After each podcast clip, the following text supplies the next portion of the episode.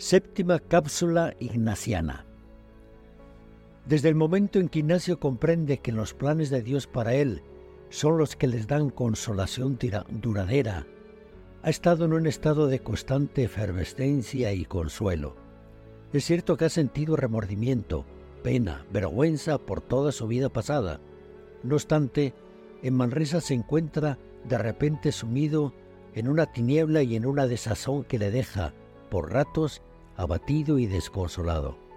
Su pecado, que antes le producía vergüenza, ahora le provoca escrúpulo. Cada vez es mayor el dolor y menor el consuelo hasta que se siente incapaz de mirar hacia Dios. De nada le sirve haberse confesado en Montserrat y volver a hacerlo una y otra vez. Ante él se alza acusadora la imagen sucia y posiblemente exagerada de sus egoísmos, sus afanes de riqueza y de gloria. Con implacable precisión revive cada episodio en que ha actuado mal, en que ha utilizado a otros, en que ha insultado o ignorado a un semejante.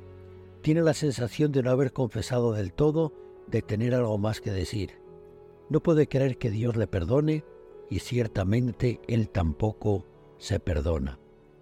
Gracias a este duro aprendizaje y porque también se deja ayudar, afina Ignacio su conocimiento en las tretas del mal espíritu que lo tienta para desanimarlo y desistir de su camino.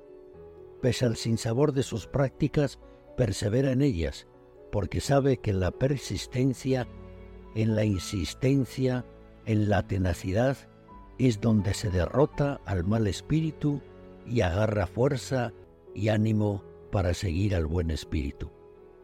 Y como hemos hecho en otras cápsulas, nos preguntamos lo siguiente. ¿Has vivido alguna experiencia parecida que como resultado ha purificado tu vida? ¿Podrías compartir algo de esto? Y la otra pregunta que nos podemos hacer es, ¿qué hacer para vencer las trampas del mal espíritu, especialmente en los momentos difíciles de la vida?